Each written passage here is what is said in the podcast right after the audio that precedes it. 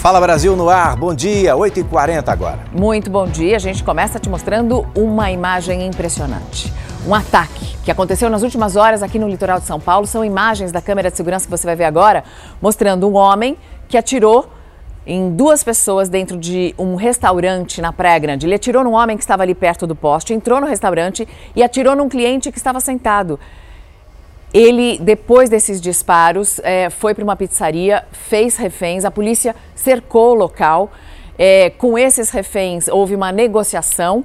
Depois de muita negociação, esse homem acabou se rendendo, ele foi preso, mas essas imagens mostram o quão impressionante é a violência que está tomando conta do nosso país. Um homem armado simplesmente matou outra pessoa na frente de um poste no meio da rua, entrou num restaurante japonês, matou um cliente que estava sentado e a gente vai falar sobre isso durante o Fala Brasil de hoje. Vamos atualizar a informação agora, há feridos inclusive, nós vamos para o litoral de São Paulo, para a central de polícia que investiga toda essa situação. Afinal de contas, quem é esse homem que atirou nas pessoas assim, à revelia? Ele tinha algum motivo, alguma desavença com alguma delas? Juliana Vaz atualiza as informações direto de São Vicente, no litoral paulista. O que, que a polícia apurou até agora? Bom dia para você, Juliana. Oi, Edu, bom dia para você, bom dia a todos que nos acompanham. Olha, nós chegamos agora há pouco aqui no CPJ de Praia Grande, onde esse homem que aparece nas imagens, que atirou em duas pessoas, está agora detido neste momento aqui. Como vocês mesmos disseram no começo da entrada, ele acabou sendo capturado pouco depois destes dois disparos, tendo feito também algumas vítimas de refém em um outro estabelecimento. Esse homem, Edu, ele tem 35 anos e ele já era foragido da justiça Justiça. Havia é, um mandato de prisão para ele expedido em março de 2020, então ele estava sendo procurado. A princípio, nós conversamos com um agente que está de plantão aqui, na troca de turno com o delegado responsável pelo caso. Ele me disse que este homem, a princípio, não tem relação nenhuma com estas duas vítimas. Atualizando, uma das vítimas, a primeira que aparece nas imagens, é um homem que foi campeão mundial de jiu-jitsu. Essa é, foi a primeira vítima. A segunda segunda vítima, que também aparece nas imagens, que também é, foi vítima de bala, chegou a ser transferido para um hospital aqui da cidade, mas não resistiu aos ferimentos e também morreu. Como eu disse, esse homem aparentemente não tinha ligação com essas duas vítimas e estaria sob o efeito de drogas. Quando ele saiu deste estabelecimento, deste primeiro restaurante, depois de ter atirado duas vezes, ele ainda teria tentado roubar uma moto e então se dirigido para uma pizzaria e feito feito pelo menos três reféns, sendo que um desses reféns era uma criança. Depois de algumas uh, negociações, a polícia conseguiu render esse suspeito e ele também teria sido agredido por pessoas que estavam no local. Ele foi transferido aqui para o CPJ de Praia Grande e deve ser transferido agora para o segundo DP aqui da cidade. Mariana? Obrigada, Juliana. É, na verdade, Edu, as pessoas que estavam ali no restaurante Isso. também contaram que esse homem que foi preso, ele teria pedido dinheiro, as pessoas recusaram. Pouco antes, né? E aí ele voltou com uma arma e atirando. A polícia já tem o nome desse homem, já tem a arma que foi apreendida e, portanto, com essa arma já tem o nome do dono da arma, porque tem o número de série. Vai dar para avançar a investigação e saber exatamente o que foi que aconteceu. Infelizmente, o Tainan Igor Cruz, é, que é tricampeão mundial de jiu-jitsu, ele que é do Guarujá, acabou sendo uma das vítimas, foi o primeiro a ser baleado e morreu. O outro está internado em estado grave num hospital é, lá na região de Praia Grande. A gente vai voltar com esse assunto. É o hospital Irmã mais. Dulce que está recebendo, que recebeu as vítimas, né? Chamou a atenção como foi difícil conter o sujeito, o atirador, né? Ele atravessa a rua, vai como quem vai entrar no restaurante, parece que está se sentindo num jogo de tiro em primeira pessoa, só que está disparando de verdade. E ele atira com vontade. Sabe? Alterado, né? Vamos lá. Falando de futebol, o primeiro jogo da final da Copa do Brasil entre Corinthians e Flamengo também foi marcado pela violência fora do gramado. Em uma das estações da linha amarela do metrô de São Paulo, os torcedores do Corinthians enfrentaram os seguranças. Gente, tá demais, tá demais, tá demais. A briga generalizada teria começado depois que os agentes encontraram armas e objetos cortantes com os torcedores. Os seguranças conseguiram dispersar rapidamente o grupo não houve feridos e a circulação dos trens não foi afetada. Mas antes do jogo, a torcida do Corinthians também se envolveu em outra confusão. O ônibus da torcida organizada do Flamengo foi atacado com pedras e pedaços de madeira. Olha, gente, estão depredando o ônibus, gente, olha lá. Algumas pessoas tiveram ferimentos leves, ninguém foi preso. Bom, teve mais confusão envolvendo esse jogo de Corinthians e Flamengo. Muitos torcedores que levaram golpe, perderam dinheiro comprando ingressos falsos. Teve gente que saiu do Rio de Janeiro com a família, não conseguiu assistir a partida. Já já a gente volta com mais detalhes. Porque agora você vai saber que moradores da Baixada Fluminense estão apavorados, porque a região vem sofrendo vários sequestros relâmpago. Os criminosos aproveitam o momento em que a vítima está saindo de casa para atacar. O aposentado de 62 anos saía com um carro da garagem quando os criminosos se aproximam em um carro branco. Eles param em frente à casa, descem armados. Um deles carrega um fuzil e o outro duas granadas. Em seguida, rendem a vítima. Um dos assaltantes assume a direção e os dois veículos saem em direção à rodovia Washington Luiz. Quando os criminosos passavam aqui pela Avenida Brasil, uma das principais vias expressas do Rio, o carro branco onde eles estavam se envolveu em um acidente. O outro sequestrador que dirigiu o automóvel da vítima se assustou e também bateu em um táxi. O aposentado aproveitou esse momento, abriu a porta do carro e fugiu. A vítima conta que saiu correndo, atravessou as pistas de alta velocidade e pediu ajuda aos policiais que estavam parados em uma viatura na via expressa. O outro que sofreu uma colisão, que era um policial, ele sacou a arma lá na frente. Isso aí foi uma situação que eu achei que dava para fugir daquele momento ali. Foi quando eu destravei a porta do carro sem o, o meliante ver e pulei fora. O aposentado está traumatizado. Sofreu ameaças, violência psicológica e, desde que foi vítima dessa ação criminosa, não consegue mais sair de casa. A vítima acredita que, se o plano dos criminosos desse certo, ela seria levada para dentro de uma comunidade e obrigada a fazer transferências bancárias via Pix. O carro da família foi recuperado e está na garagem. A Polícia Civil já fez perícia para recolher impressões digitais dos sequestradores. Os vizinhos do aposentado estão apavorados. No mesmo dia, um outro morador da rua ao lado foi sequestrado pelos mesmos criminosos. O crime também foi flagrado por câmeras de segurança. O morador sai de casa em uma van branca para trabalhar quando os ladrões chegam no mesmo carro branco, param e levam o morador. Ele teve a carteira e o celular roubados e depois foi liberado na zona norte do Rio. Como aqui é, é rota de fuga, um ponto estratégico, né? Eles deviam ter uma cabinezinha aqui próxima, um policiamento mais efetivo, né? Atenção que você vai ver agora um flagrante dessas últimas horas. Um policial civil foi baleado durante um assalto a uma farmácia em São Paulo. Você vai ver as imagens. Os criminosos levaram inclusive a arma dele e assim engrossam uma estatística que revela o seguinte: nove armas são roubadas ou furtadas todos os dias no Brasil. A farmácia já estava quase fechando quando os criminosos agiram. No local estavam clientes e funcionários. Repare estes dois homens que entram no estabelecimento. São criminosos que se passam por consumidores. Eles se pesam na balança, fingem procurar produtos na prateleira, andam de um lado para o outro, como se estivessem procurando algum produto. Mas, na verdade, estão esperando a hora certa para iniciar o assalto. Quando o terceiro ladrão entra na drogaria, eles anunciam o crime. Repare que o de boné vermelho vai recolhendo tudo que pode. Ele vai em direção ao cliente de camisa listrada, que está próximo ao caixa. O que eles não sabem é que o homem é um investigador da Polícia Civil, que está de folga. O policial entrega a carteira, mas o criminoso quer mais e insiste em revistá-lo, até notar que ele está armado. O investigador tenta sacar a arma, mas não consegue. O assaltante parte para cima. Os comparsas entram na briga. A vítima é derrubada, recebe coronhadas e é atingida com um disparo no braço. Os três criminosos fogem, levando a arma do policial. O assalto foi nesta farmácia que fica na zona leste de São Paulo. O investigador não teria reagido de cara porque a mulher dele estava dentro do estabelecimento e também poderia ser uma vítima. A polícia agora trabalha para identificar os criminosos e recuperar o revólver roubado. Um dos principais objetivos é retirá-lo das mãos dos bandidos. Nos últimos 10 anos, em todo o estado de São Paulo, nove armas foram roubadas ou furtadas por dia. No mesmo momento em que a arma do policial era levada pelos ladrões, a polícia militar finalizava a apreensão de um verdadeiro arsenal num outro ponto da cidade. Tudo estava dentro de um cofre. A PM chegou ao local ao atender uma ocorrência de violência doméstica.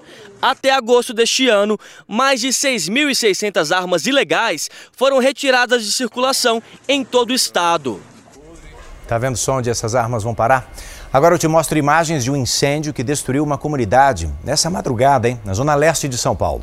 As chuvas e as chamas, perdão, e também a nuvem de fumaça podiam ser vistas de longe. Os moradores tiveram que correr para salvar suas vidas. O Corpo de Bombeiros levou cerca de duas horas para controlar o fogo. Doze casas de madeira e um carro foram atingidos. As vítimas disseram que tudo foi perdido. Por sorte, né? Por sorte, olha só o tamanho da destruição. Ainda assim, ninguém se feriu. Agora, uma informação importante para quem recebe o Auxílio Brasil, outros benefícios sociais também, porque o prazo para atualização do cadastro único termina amanhã. Tiago Zaredini tem as informações sobre o Cadúnico, quem precisa fazer esse recadastramento. Oi, Mariana, bom dia para você, a todos ligados no Fala Brasil. São os beneficiários que não atualizam as informações há dois anos ou mais. Sem atualização, benefícios como Auxílio Brasil e Vale Gás podem ser suspensos. O CAD Único traz informações sobre famílias de baixa renda, em situação de pobreza e de extrema pobreza. Para atualizar as informações, os beneficiários podem ir a uma das unidades do CRAS, Centro de Referência de Assistência Social, espalhadas pelo país. Se os dados cadastrais não mudaram, é possível fazer atualização acessando o aplicativo do CAD Único. Mudança de cidade, nascimento ou óbito na família e entrada de criança na escola estão entre as informações que devem constar na atualização. Segundo o governo federal, 263 mil brasileiros ainda precisam atualizar o cadastro. Mariana, Edu. É bastante gente, Tiago. Obrigado pelos detalhes direto de Porto Alegre. E olha, as fortes chuvas que atingiram o Paraná nos últimos dias, a gente noticiou essa semana aqui, acabaram provocando o aumento também do volume de água nas cataratas do Iguaçu. Nas imagens que foram feitas agora de manhã, você vê que a vazão está enorme. Chegou a 16 milhões e meio de litros de água, isso por segundo, o que representa um volume 10 vezes maior que o normal. A força da água é tão grande que algumas passarelas você consegue enxergar ali ó, no finalzinho da imagem, na imagem anterior, elas tiveram que ser interditadas por segurança e essa já é a segunda maior vazão da história, como você vai ver na reportagem. Em 24 horas, a vazão das cataratas do Iguaçu subiu mais de 10 milhões de litros de água por segundo. Volume de água sensacional, muito bacana, muito bacana. É emocionante. Para garantir a segurança dos turistas, aquela passarela que leva os visitantes até uma das principais quedas das cataratas, a Garganta do Diabo, está interditada, pelo menos até quando a vazão começar a baixar novamente. Por enquanto, todas as outras passarelas estão liberadas. Os turistas que visitaram o atrativo se impressionaram com o que viram. É incrível, realmente é uma sensação indescritível essa beleza da natureza. Eu tô achando tudo incrível, tudo lindo, maravilhoso. Mas foi em 2014 quando as cataratas atingiram o nível mais alto da história, com 47 milhões de litros por segundo. Naquela época, a força da água era tão grande que várias passarelas foram destruídas. Este ano, o Parque Nacional do Iguaçu já recebeu mais de um milhão de visitantes. Não há outra atração natural no mundo tão apreciada. Foi confirmada a primeira morte provocada pela varíola dos macacos em São Paulo. Quem tem as informações é o repórter Bruno Piscinato. Bruno, muito bom dia para você. O que se sabia sobre essa vítima? Bom dia, Mariana. De acordo com a Secretaria Estadual de Saúde, a vítima era um homem de 26 anos. Ele estava internado aqui no Instituto Emílio Ribas desde o dia 1 de agosto. Ele tinha outras doenças, comorbidades, estava sendo tratado com medicamentos antivirais, mas a situação piorou e ele infelizmente veio a óbito. No estado de São Paulo já são mais de 3.800 casos confirmados da varíola do macaco, que é tratada no mundo como emergência de saúde global. No Brasil, esse é o sexto óbito confirmado, o primeiro no estado de São Paulo, os outros foram nos estados do Rio de Janeiro e de Minas Gerais. Edu, Mariana. Obrigado, Bruno. Que é importante aí a gente ficar atento aos sintomas. Vamos mudar de assunto porque o ator José Dumont deve prestar um novo depoimento nos próximos 30 dias. Ele saiu do presídio com a condição de permanecer com tornozeleira eletrônica. Relembre o caso. Logo após ser solto, José Dumont esteve no apartamento onde mora. Segundo vizinhos, ele foi visto saindo do local com algumas bolsas num carro de aplicativo. Na realidade, foi um alvará de soltura parcial é, que o juiz decretou, com medidas preventivas. É, então, ele não pode sair do país, ele tem que comunicar é, ao juízo toda vez que for sair do estado ou sair do país. De acordo com a decisão, a prisão foi revogada porque José Dumont responde pelo crime de armazenamento de imagens de cenas pornográficas. Segundo o Código de Processo Penal, nestes casos não caberia a prisão preventiva. A Câmara Criminal do Tribunal de Justiça do Rio de Janeiro decidiu por unanimidade pelo relaxamento da prisão do ator com a condição que ele utilize tornozeleira eletrônica. O objetivo é que os passos dele sejam monitorados nos próximos dias. Esse processo diz respeito apenas às 240 imagens de pornografia infantil que foram encontradas pela polícia no celular e no computador pessoal do artista. José Dumont deve prestar novos depoimentos nos próximos 30 dias. O juiz ele optou por, essa, por esse tipo de medida, a tornozeleira eletrônica, justamente para monitorá-lo, né, uma certa distância, limitar o, o espaço dele né, de, de, de, de, de, de trânsito pela, pela sociedade. Já na Europa, a crise é de energia. Para economizar, alguns monumentos e pontos turísticos famosos estão apagando as luzes mais cedo. Em Paris, a Torre Eiffel, por exemplo, está desligando uma hora antes do comum. O Museu do Louvre também ficando escuro. E a partir de sábado, a Avenida Champs-Élysées também vai apagar as luzes três horas antes. As decorações de Natal este ano também terão menos iluminação do que em anos anteriores. A preocupação com o consumo de energia vem aumentando bastante depois que a Rússia passou a fazer cortes no fornecimento e principalmente agora, depois do ataque a Nord Stream ao gasoduto que leva o gás russo para a Europa. É, Mariana, são tempos obscuros em função da guerra também. A Rússia voltou a bombardear a Ucrânia. Foi nessa madrugada. Nós estamos caminhando para 300 dias de guerra. Da Europa, quem tem todos os detalhes para você ao vivo aqui no Fala Brasil é Ana Paula Gomes. Ana Paula, boa tarde. É, qual é essa região afetada agora, hein? Bom dia, Edu Mariano. Olha a cidade de Micolaíve. Essas imagens mostram aí o resgate de um menino de 12 anos que ficou seis horas nos escombros de um prédio residencial de cinco andares que foi atingido. Há informação ainda de vítimas desaparecidas, por isso continua o trabalho de resgate. Segundo o prefeito de Micolaíve, aí cerca de oito mísseis foram usados nesses bombardeios. Ataque também na capital, Kiev, com drones de destruição que atingiram a infraestrutura da cidade. Já são cinco dias nessa nova onda de ataques, desde a destruição de parte da ponte que liga a Rússia à região anexada à Crimeia e do Mariana. Obrigada, Ana Paula. A gente sempre faz esses alertas aqui no Fala Brasil e muitas famílias tentam avisar as pessoas envolvidas, só que tem gente que ainda cai em golpe. Muitas mulheres, principalmente, são vítimas desses famosos apaixonados. Algumas histórias são tão absurdas. Uma delas, por exemplo, vem do espaço. Olha só. Essa é uma daquelas histórias que a gente só acredita vendo, mas quando vê, não acredita. Acreditaria numa conversa dessa? De jeito nenhum. Nunca. Parece coisa de outro mundo que esse golpista fez. Ou melhor, de outro planeta. O criminoso se passou por um astronauta russo que precisava de dinheiro para voltar à Terra e enganou uma japonesa de 65 anos. Ele dizia estar apaixonado pela mulher e a convenceu de que trabalhava na Estação Espacial Internacional. Prometendo se casar com a vítima assim que voltasse do espaço, o homem conseguiu arrancar cerca de 160 mil reais da idosa. A pessoa às vezes é ingênua, né? Na hora do, da carência, na hora da. acaba vacilando e acontece isso, né?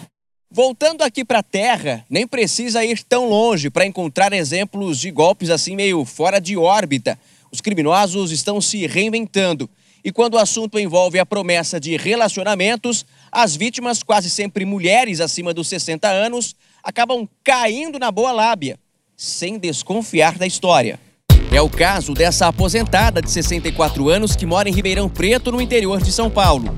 Ela foi vítima de um estelionatário que se passava pelo ator sul-coreano Park Bo-gum, famoso por atuar em séries que fazem sucesso no Brasil. As conversas começaram pelo perfil falso do artista numa rede social.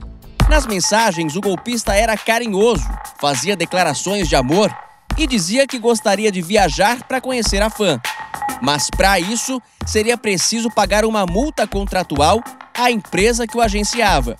A vítima fez vários empréstimos e, quando descobriu a fraude, viu que o prejuízo passava de 40 mil reais.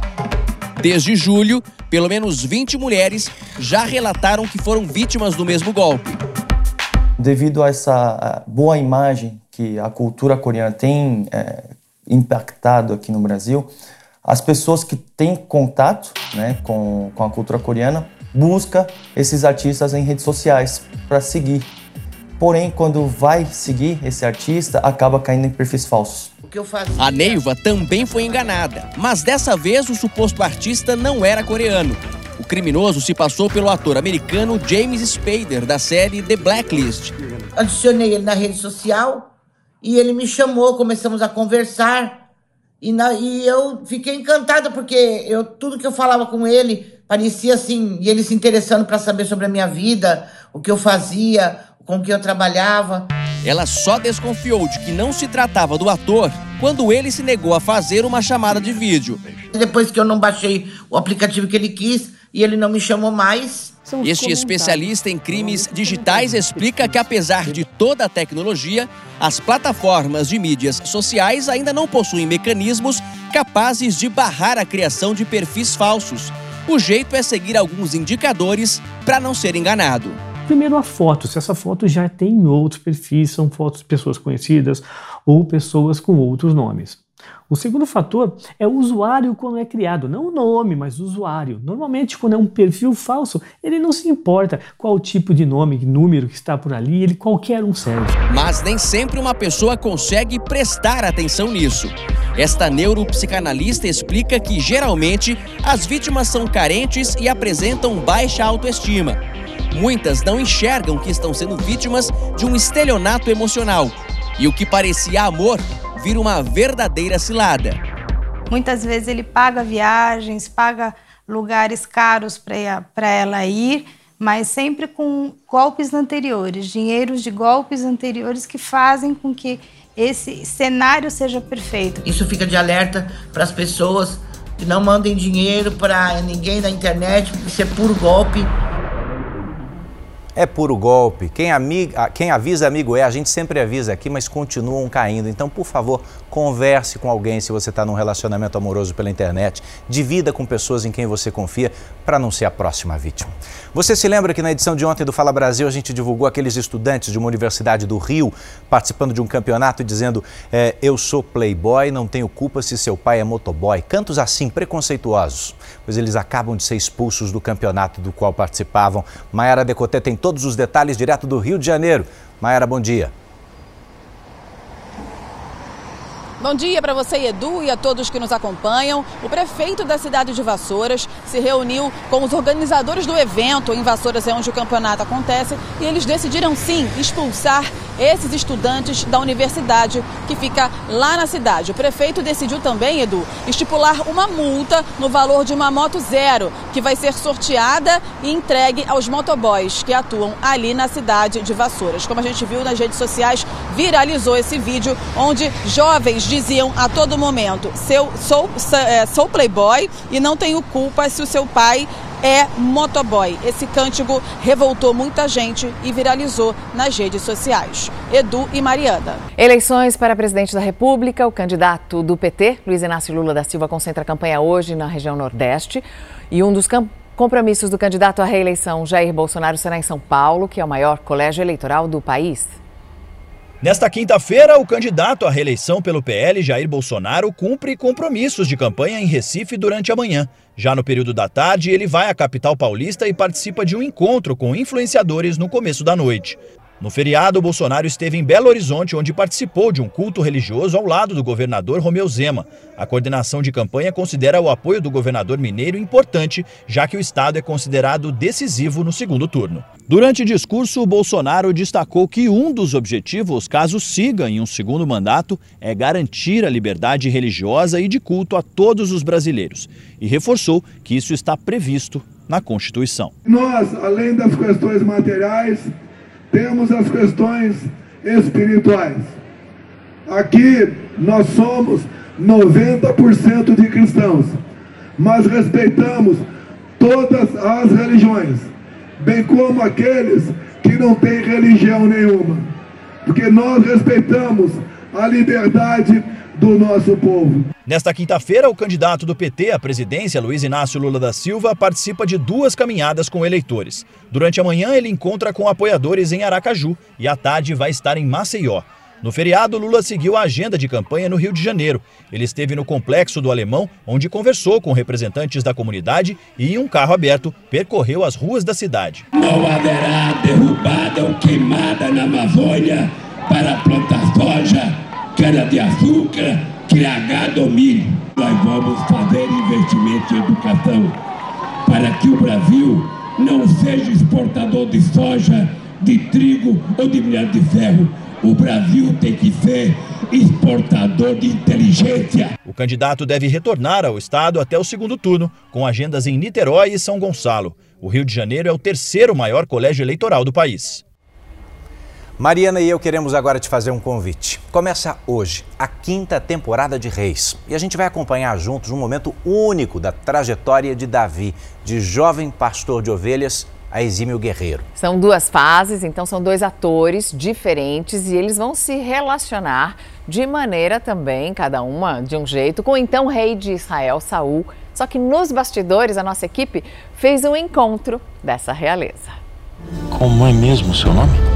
Davi, meu rei. Fazia tempo que eu não via alguém com uma coragem assim. Esta é uma cena que a gente não vê na televisão, só mesmo nos bastidores da série O Encontro dos Reis. Gabriel Vivan fazendo Davi jovem, Cirilo Luna, o Davi adulto. Saul é interpretado pelo ator Carlo Porto na série Reis. Vamos enviar mensagem a todo Israel para que todos saibam que ele foi um traidor.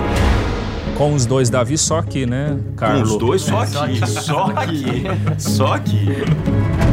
Na atual temporada de Reis, a escolha, Davi é um jovem pastor de ovelhas que encanta a todos com seus talentos. É, ele me ajuda muito esse rapaz aqui.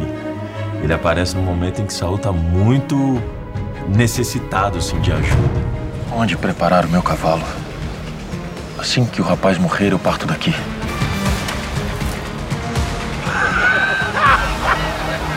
O Davi se apresenta a Saul pedindo para lutar com Golias. E o Saul fala: Mas quem é você afinal? Né? Então ele nem se lembra muito bem de Davi.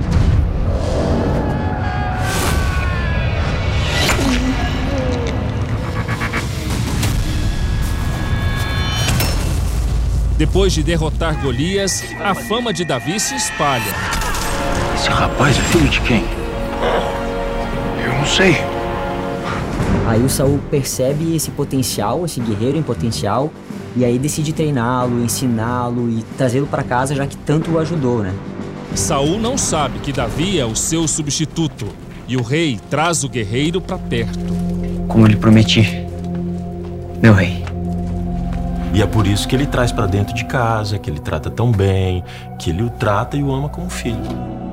Mas essa parceria dá espaço à inveja. Essa afetividade com esse Davi vira uma disputa com esse Davi. Enquanto o nome de Davi estiver na boca do povo, eu não vou ter paz. A popularidade do Davi começa a ficar muito grande. É, o povo todo de Israel começa já a falar sobre Davi e, e intitular ele praticamente como um, um, novo guerreiro, um exímio guerreiro. E isso desperta né, um lado invejoso, de ciúmes. A partir deste momento é, começa-se uma perseguição assim muito forte. A esse Davi. A esse cara aqui. A esse cara aqui. É. Olha, aqui tem dois contra um, mas eu vou chamar um reforço, que é o seu filho Jonatas. O Jonatas que tá aqui. Eu tava ouvindo tudo, eu já tenho umas coisas pra falar aqui. Primeiro de tudo, eu tenho cena com os dois. Carlos não tem. Eu tenho flashback com os dois. É verdade. Olha, olha que fenômeno Eu isso. tenho cena com... E outra coisa também. É, tu tava... tinha que falar quem mais te ajudou. Ali, tinha que falar de mim. Eu ia falar, você entrou. Ah, bom. Então foi isso. Miguel Coelho da vida Jonatas, filho do rei Saul e amigo fiel de Davi. Jonatas vê em Davi o que ele não vê no pai. Simples assim. E não fica com ciúme do futuro rei estar do seu lado, sendo Muito- que você que deveria ser o Muito rei? pelo contrário. Pelo contrário. Ele diz pra Davi que ele deve ser o próximo rei. A quinta temporada da série Reis estreia na Record TV com muita ação.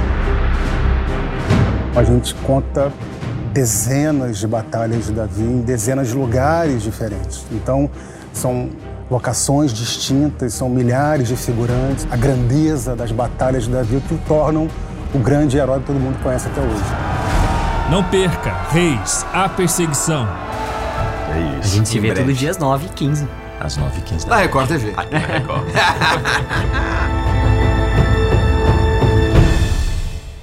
É hoje, não perde não. E já já a gente te mostra um carro que foi apreendido com mais de 400 mil reais em dívidas. E exclusivo, um cemitério de motos também foi descoberto em São Paulo. Quem aí já pensou em morar numa casa que pertenceu à cantora Cher? A mansão dela está à venda por mais de 400 milhões de reais. A gente te mostra daqui a pouco.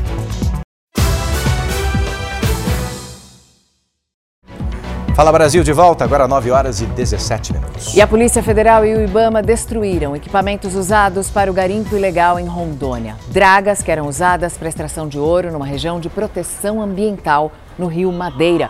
Os garimpeiros e os seus familiares assistiam enquanto essas embarcações eram destruídas e, em protesto, fecharam uma das principais rodovias da região. Eles atearam fogo em pneus e impediram os motoristas de atravessar. Os garimpeiros dizem que dependem dessa renda da extração de ouro, mas as operações contra o garimpo ilegal nessas regiões de preservação vão continuar pela região amazônica. E olha, gente, pela primeira vez na história, um bebê teve a vida salva ao receber um intestino doado por um adulto já morto. Foi na Espanha essa história, por isso vamos para a Europa agora com Ana Paula Gomes. Como é que funcionou esse transplante, Ana? Olha, o transplante da pequena Emma, Edu, só aconteceu por causa de uma técnica rara que consegue garantir a preservação de um órgão de um paciente morto, mesmo sem a oxigenação do sangue. Com um mês de vida, ela foi diagnosticada com insuficiência no intestino. Logo, o estado de saúde dela piorou bastante, mas ela conseguiu o intestino de um paciente que sofreu parada cardiorrespiratória. Todo esse procedimento aconteceu no Hospital de Referência de Madrid, aqui na Espanha. Hoje, com um ano e cinco meses, ela que já passou por transplante também de estômago, fígado, pâncreas e baço, está bem em casa, em observação, sem sinal de rejeição. Muito bom dar uma boa notícia, Edu Mariana. Obrigada, Ana Paula. 18 pessoas morreram dentro de um ônibus que pegou fogo essa madrugada no Paquistão. Segundo as autoridades, o incêndio começou depois de um curto-circuito e alguns passageiros, mas principalmente as crianças, não conseguiram escapar. Sete pessoas ficaram feridas com queimaduras leves, mas acidentes rodoviários são muito comuns no Paquistão. Estradas e veículos estão em péssimas condições por todo o país. Os motoristas também não costumam respeitar as leis de trânsito por lá, mas esse teve esse final trágico com 18 mortes.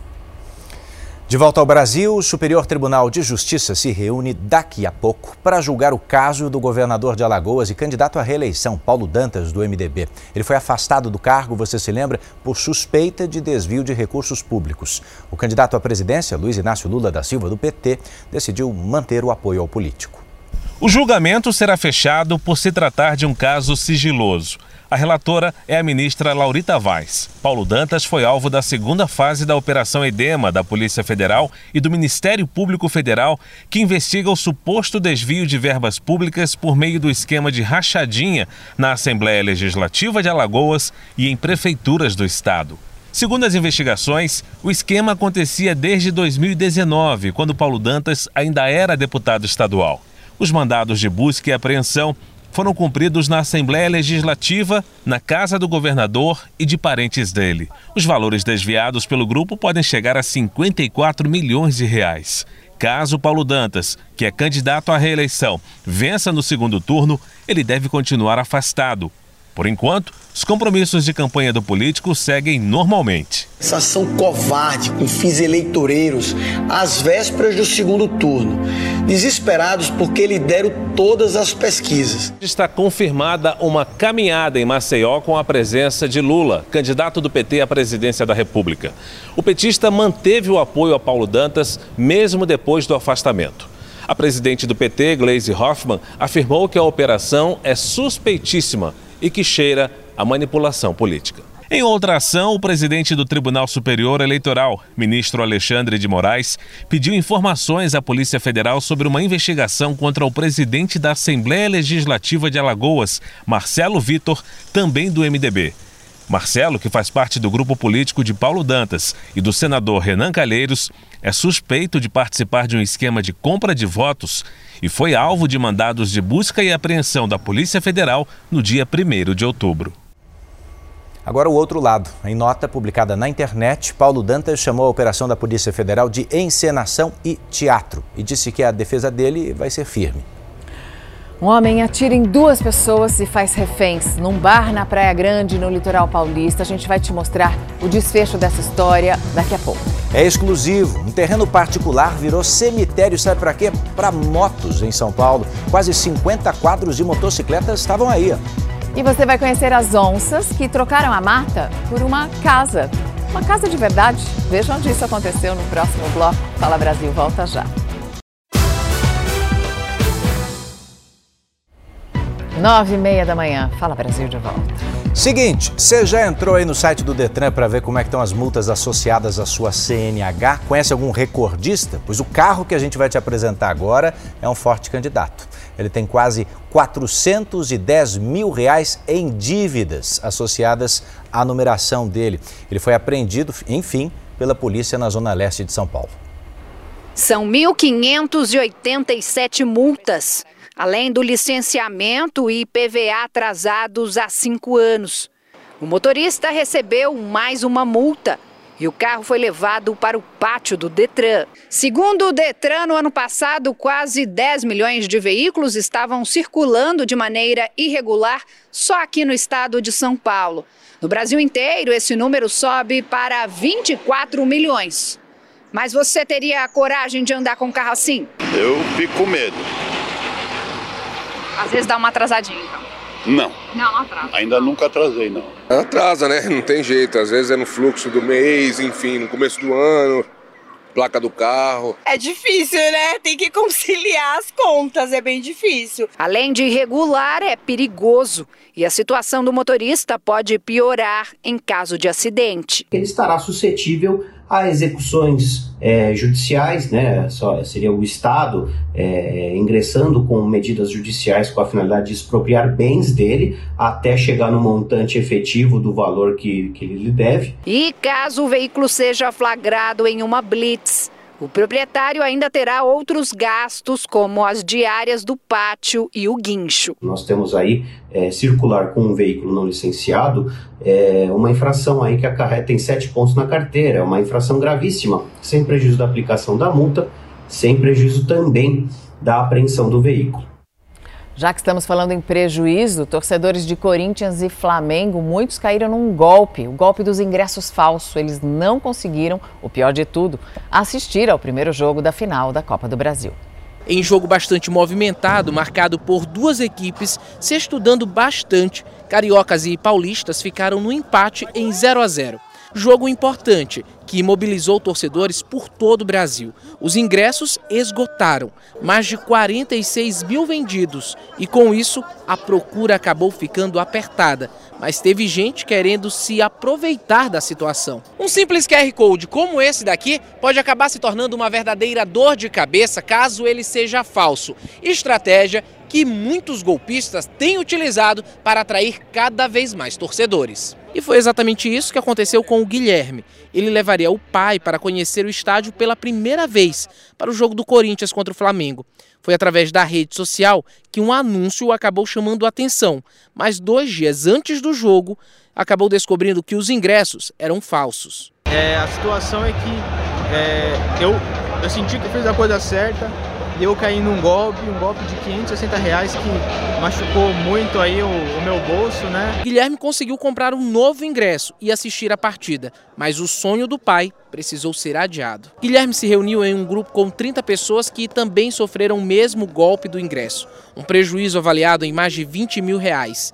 Este advogado dá algumas dicas de como proceder caso acabe caindo num golpe desses. A vítima ela deve sempre lavrar o boletim de ocorrência, uma vez que ela foi vítima de um crime crime de estelionato. E segundo, é possível procurar, é, seja um advogado, algum órgão de defesa do consumidor, para tomar as iniciativas contra, eventualmente, plataformas ou seus autores que venderam esses, é, esses ingressos falsos.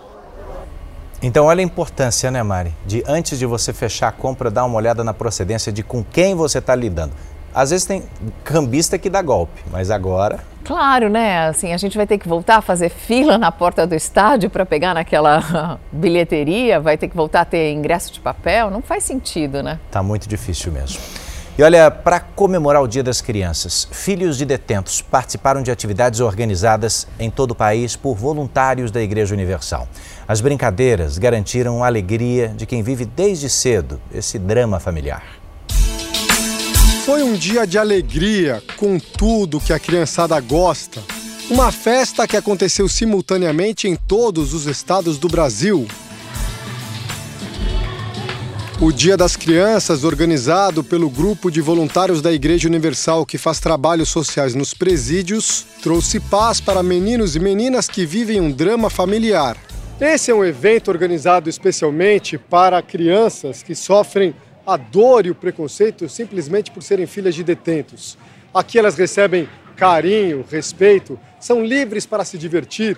O trabalho dos voluntários é trazer esperança para essas famílias, criar um ambiente estável, até para ajudar na recuperação dos parentes que estão presos. Leva para os detentos que estão sofrendo pelas escolhas erradas, por terem se envolvido com pessoas indevidas, por estarem em lugares indevidos. E quando eles saem de lá, eles não têm que voltar à, prática daqueles erros, porque aqui eles vão encontrar uma família unida, uma família com esperança, uma família que crê em valores como a justiça, a paz, o respeito ao próximo, a consideração o que, é importante para o seu filho estar aqui hoje? O que, que muda para ele? A diversão, as brincadeiras e o dia né, das crianças. É algo diferente para ele. Durante quatro horas, as crianças aproveitaram os infláveis, os jogos, as guloseimas e, claro, receberam presentes. Para muitas delas, o único brinquedo do dia. Se não fosse aqui, ela ia ganhar brinquedo? Não. 33, 64. O único brinquedo mesmo é esse daí. Isso. O que, que ela ganhou menina? hoje, né? Ganhou o que de legal aí? Mostra pra mim. Isso. Isso. E ela? Ganhou três de uma vez, hein? Dia de sorte, né? Quem já esteve atrás das grades entende o quanto é valioso saber que os filhos são bem cuidados do lado de fora. É, porque eu saber que ele está bem, né? Porque eu tô preso. Tô preso e não tô podendo cuidar deles, aí pra mim dá um alívio saber que ele está bem aqui fora, né? Nesse Dia das Crianças, a Igreja Universal distribuiu 120 mil brinquedos para 70 mil meninos e meninas em 360 pontos espalhados pelo Brasil. Em Bauru, interior de São Paulo, teve lanche, doce, pipoca, bolo e muita brincadeira. Em Porto Alegre, a turma aproveitou ao máximo o Dia das Crianças. Em Planaltina de Goiás, um estacionamento foi transformado em palco para a grande festa. No Rio de Janeiro, as crianças se divertiram e as mães receberam cuidados estéticos. A festa ainda aconteceu em cidades de Minas Gerais, Alagoas, Paraná, Rio Grande do Norte e Paraíba. Elas precisam de uma atenção especial, até porque nós entendemos que o pai, a mãe, ele é um espelho para a criança. E nós queremos, através também, com base bíblica, mostrar para as famílias, para essas crianças, ensinar um caminho correto.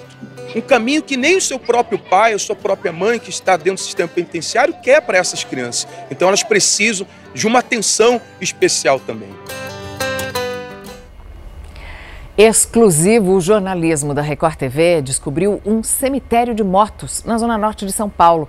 Um homem assaltado na rodovia Anhanguera resgatou a carcaça da moto dele. Foi o que sobrou de uma experiência traumática. O muro que protege o terreno na rua Raimundo da Cunha Matos é bem comprido. Nas partes quebradas, no entanto, percebemos algo de errado a começar pelo descarte irregular de lixo. Mas não é só isso. O problema aqui vai além do lixo.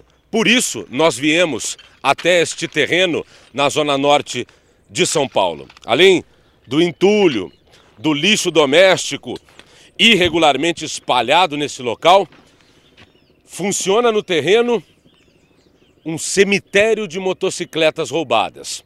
O que você está vendo são chassis.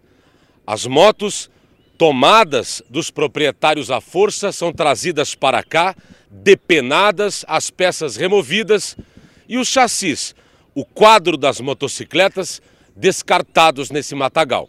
Nós estamos no bairro do Morro Grande, região da Freguesia do Ó, zona norte da capital paulista. Essas estruturas metálicas espalhadas por todos os lados são os chamados quadros das motocicletas. É a peça principal, onde são encaixados os componentes da moto, como motor, banco, eixos, guidão. A motocicleta é montada a partir do quadro. Nossa equipe não só localizou o cemitério de motos roubadas, como também conseguiu localizar uma vítima. Investigando esse cemitério clandestino de motocicletas, a nossa reportagem localizou um chassi preservado desta moto aqui, cinza. Sérgio, você reconhece esse chassi? Sim, é o chassi da minha moto. Você batalha para para ter um lazer, uma coisa sua, e vem um ladrão, ladrão sem vergonha, pega, te aponta uma arma na cara, leva teu bem e transforma nisso aqui. Cadê o resto da minha moto? A moto foi um investimento que o Sérgio fez para desestressar. Ele não usava no dia a dia, saía com ela nos raros momentos de descanso. E foi num desses passeios que ladrões armados atacaram o Sérgio na rodovia Anguera e roubaram a moto. Deitado no chão, me levaram capacete, me levaram luva, me levaram a mochila com alguns pertences. Uhum. E saí de para o lado da marginal Tietê e nunca mais ouvi. Os chassis se amontoam. Alguns estão já soterrados pelo lixo, quase todos visivelmente queimados. Sérgio fica impressionado em ver tantas motos roubadas como a dele, ou melhor, o que sobrou delas. Pode ser que atrás de um quadro desse tem um pai de família que morreu, que deixou alguém para trás. Essa é a nossa realidade aqui. Conforme a gente caminha pelo mato, a gente encontra mais quadros abandonados. Esse aqui, pelo tamanho, é de uma moto de maior cilindrada, mais cara. Tá aqui o chassi, só não tem a marca. Mas para frente tem mais, ó. Já avistei daqui. Tem um lixão. Olha a quantidade de motocicleta que tem aqui para frente. Motocicleta não, né? O que restou das motocicletas. Olha aqui. Uma, duas, três, quatro, cinco, seis, Ó, esse quadro é grande, ó. Indústria brasileira, marca japonesa. O descarte ocorre também do outro lado da rua. O terreno da frente está cheio de chassis largados no mato. nós contamos ao menos 44 quadros de motocicleta. O cemitério de motos fica a cerca de 2,5 quilômetros e meio distante da 45ª Delegacia de Polícia. Segundo dados da Secretaria da Segurança Pública de São Paulo, em 2022 foram registradas 5.490 ocorrências de roubo de moto, a mão armada, só na capital. Os furtos, quando a moto é levada sem a pessoa perceber, foram 6.444 casos. Isso num período de janeiro a agosto. Representa mais do que no ano passado, 2021, quando foi registrado, no mesmo intervalo de tempo, 4.163 roubos e 5.869 furtos. Avisado por nós, o Sérgio levou embora o que restou do patrimônio dele. A subprefeitura Freguesia Brasilândia diz que já tinha conhecimento do local. Segundo a regional, em fevereiro deste ano, uma equipe foi até lá e recolheu mais de 100 quadros de motocicletas. Eles foram descobertos numa investigação da subprefeitura de descarte irregular de lixo. O caso foi encaminhado para o 45DP. O terreno é privado. O proprietário já foi notificado para consertar o muro, mas a subprefeitura garantiu que vai acioná-lo mais uma vez. Estaremos novamente fazendo novos, novas fotos do local e notificando novamente o proprietário do imóvel. Bom, em nota, a Polícia Civil informou que também abriu inquérito para apurar a origem dessas peças que estavam no terreno, eh, que foi mostrado na reportagem, também para descobrir quem são as pessoas que fazem esses descartes. E atenção, a gente já está voltando com as últimas informações sobre o ataque a tiros que aconteceu no litoral de São Paulo. E você vai saber por que o estresse crônico também provoca outros tipos de problemas na saúde. Cantora Cher colocou à venda a mansão, hein? O preço a gente conta daqui a pouco.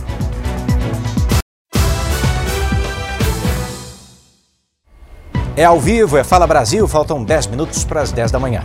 E agora a gente volta a falar sobre aquele homem que matou duas pessoas no litoral de São Paulo. Uma das vítimas, um campeão mundial de jiu-jitsu. O suspeito foi preso e deve ir para a prisão em breve.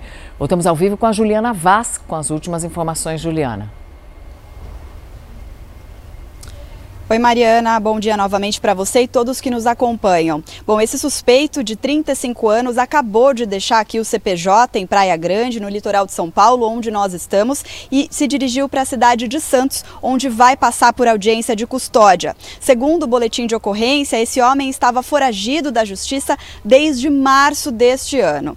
Nas imagens é possível ver no estabelecimento quando esse homem atingiu um, campeão mundial de jiu-jitsu, um para-atleta de 25 anos, foi atingido na cabeça e morreu no local.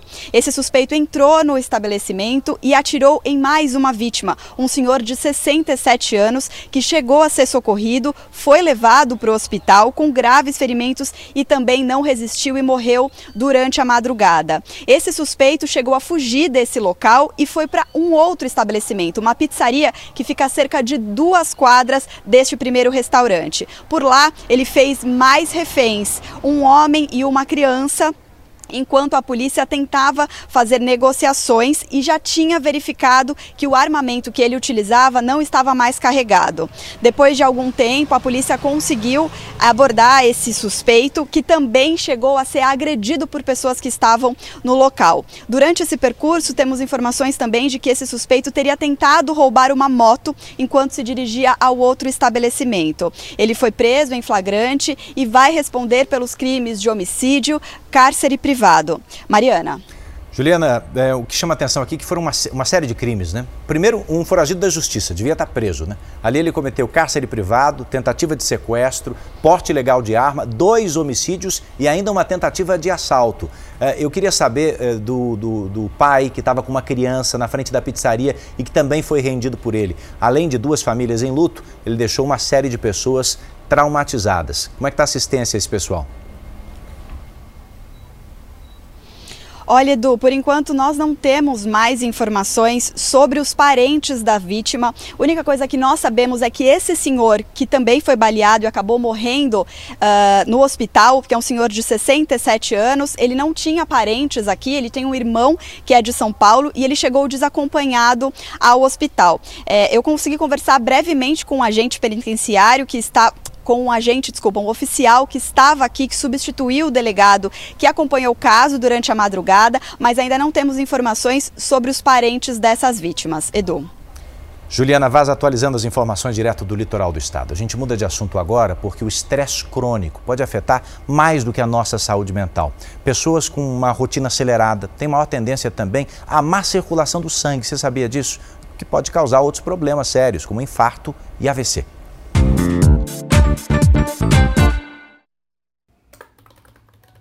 Todo dia é a mesma coisa. A Patrícia precisa ficar conectada em quatro aparelhos celulares para dar conta de fazer tudo. O trabalho exige muito. Eu tenho que cuidar tanto de redes sociais, cuidar de importações é, de, de produtos, né, desenvolvimento de produtos, concorrência, pesquisa, artes, treinamentos, visita. Junto com todas essas preocupações, surgiram dores nas pernas. Às vezes de manhã, né, depois de um dia estressante, eu durmo, quando eu acordo, eu acabo até tendo que pisar um pouco mais, né, até o meu corpo estabelecer. Quando eu piso, eu sinto muita dor nas pernas. Ela foi ao médico para ver o que estava acontecendo e descobriu que não tem problema de saúde. Fiz exames na realidade, né? Fiz eco, tomei alguns remédios inicialmente, mas, mas falou não é nada. Isso aí é o estresse do trabalho. O problema da Patrícia é a má circulação do sangue nas pernas nos períodos em que ela está com maior carga de tensão. A explicação disso seria um acúmulo pelo estresse de glóbulos brancos nas paredes das veias, o que dificultaria a passagem do sangue, né, fazendo com que o sangue ficasse mais parado, e também com a liberação de hormônios como a adrenalina e o cortisol, que são hormônios que fazem com que a veia fique mais fechada. Apenas mais um dos danos que os problemas emocionais podem causar à saúde. Ela pode ter formigamento nos membros, nos braços, é, taquicardias, né, que é aumento da frequência cardíaca, é uma até com alterações intestinais. Sem falar nas complicações cardiovasculares, que podem até levar à morte pessoa estressada, normalmente, ela tem mais tendência a ter um infarto agudo, acidentes vasculares cerebrais. Essa correria do dia a dia faz parte da rotina dos brasileiros, que tem que lidar com trabalho, casa, muitas vezes com os filhos, problemas financeiros, as contas para pagar. Por isso mesmo, infelizmente, a palavra estresse e tudo que ela significa é muito comum de se ouvir nas ruas, principalmente nas grandes cidades. Trabalho, casa, filho, outros compromissos fora do trabalho que sobrecarrega. Né? A gente precisa ter muita concentração para poder administrar isso daí. Eu acho que se eu não passasse no psicólogo, eu seria meio doidinha da cabeça. E eu tenho problema de circulação também, por causa de estresse, essas coisas. O desafio agora é encontrar o equilíbrio emocional e buscar manter a saúde física e mental controlada. É questão de se organizar né? ter o, o tempo para você, para fazer uma atividade física, para você ter uma, uma vida mais tranquila, né? um descanso para você mesmo. Né? O grande segredo é isso, a gente ter um momento e encontrar paz, mesmo no estresse. É possível. Agora importante, a gente respira. Importante, respirar. Você vai ver agora um flagrante de jovens se arriscando no trânsito, só que não na direção, não. Eles estão pendurados nos ônibus. Dessa vez, esse flagrante vem da cidade de São Lourenço da Mata, que fica ali na região metropolitana de Recife. Você vê essas pessoas do lado de fora, elas pulam é, é, com o ônibus ainda em movimento, né?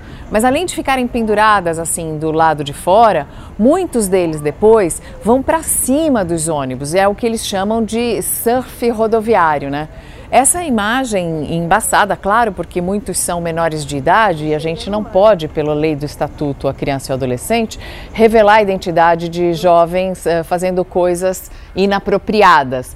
Mas Olha aí a parte do surf rodoviário. É, Eles vão imagem- no teto do ônibus. Essa imagem Isso que aí me chamou. é muito arriscado, por exemplo, se tiver uma aviação, uma fiação elétrica cruzando as vias. Já aconteceu antes, é verdade, Mariana. Vamos mudar de assunto agora, porque nós vamos te mostrar para onde foram duas onças pintadas. Onde é que elas decidiram morar? Repara, foram flagradas nessa casa abandonada. Isso aí é numa fazenda, em Miranda, a mais de 200 quilômetros de Campo Grande, capital do Mato Grosso do Sul. A suspeita é de que os animais estavam usando o local como esconderijo. As imagens foram feitas por um veterinário e assustou, né? Se elas queriam morar ali, já estavam achando que estavam sendo despejadas. Tá vazio, abrigado do frio e do vento. Bora usar. capim crescendo, vamos aproveitar. E saiu o novo vencedor do concurso que elege o urso marrom mais gordo do Alasca, nos Estados Unidos. Ele é conhecido como urso 747. Por que será, hein, gente? Será que é por causa do Boeing? O vencedor desse ano pesa nada menos que 630 quilos. A competição anual é feita no Parque Nacional do Alasca. Sempre que os ursos saem para fazer uma refeição, os fãs online ficam escolhendo quais são os mais cheinhos. Depois, os especialistas analisam detalhadamente os candidatos, até que, enfim, revelam qual é o mais gordinho. Vem cá, você está satisfeito com o lugar em que você mora? Que tal mudar, mudar de ares, ir para um lugar com o estilo da renascença italiana?